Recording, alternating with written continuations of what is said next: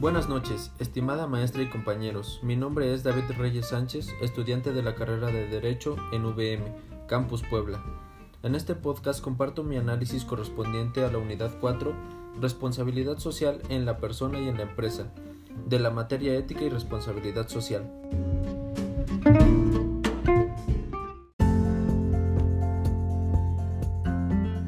Planteamiento 1. ¿Cuándo puede hablarse de una organización con alta calidad ética? La calidad ética se construye por principios y valores que fomentan un equilibrio entre los miembros de la organización con los clientes. Esto quiere decir que la empresa es responsable de desarrollar procedimientos de fina pericia para el servicio o producto que brinda al consumidor.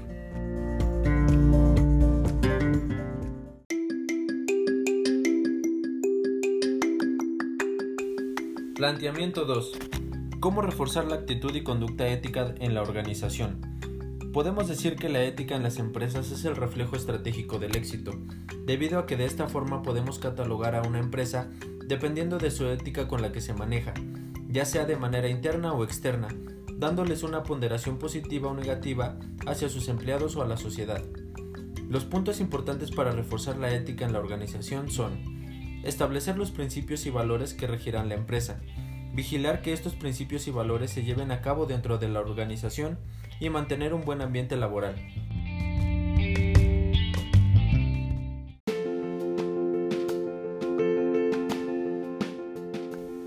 Planteamiento 3. ¿Qué relación existe entre la ética personal y la ética en las organizaciones? Son inherentes, debido a que las personas son quienes realizan las tareas dentro de las organizaciones y estas mismas trabajan de acuerdo con sus convicciones basadas en la diversidad de principios y valores gestionados a través de la familia, la educación y su convivencia en sociedad. Por ende, la empresa también es responsable de vigilar que la ética sea acatada por cada colaborador. Esto lleva a que la estructura empresarial no sea afectada por mala praxis.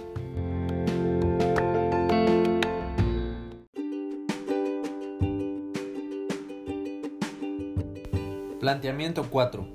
¿Cuáles son las áreas de la responsabilidad empresarial? 1. Ética empresarial. Se refiere a cómo una compañía integra un conjunto de valores en sus propias políticas y prácticas. 2. Calidad de vida y prácticas laborales. Son las políticas de recursos humanos que afectan directamente a los colaboradores. 3. Participación en la comunidad. Es la presencia activa de cada colaborador en la toma de decisiones de la empresa comprendiendo que algunos saberes son de divulgación limitada. 4. Medio ambiente. Es un compromiso sustancialmente mayor a la empresa. Debe seguir al pie de la letra la aplicación de todas las regulaciones gubernamentales existentes e incluso llevar a cabo algunas iniciativas. 5. Cadena de valores.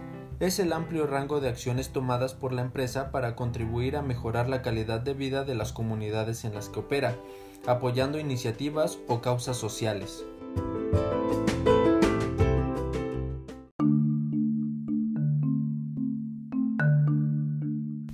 Finalmente, comparto detalles de la Corte Interamericana de Derechos Humanos como una organización internacional con alta calidad ética y responsabilidad social corporativa en mi campo profesional.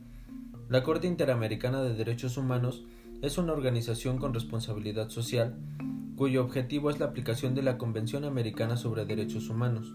La Corte ejerce sus funciones de conformidad con las disposiciones de la citada Convención y busca proteger los derechos de los grupos vulnerables.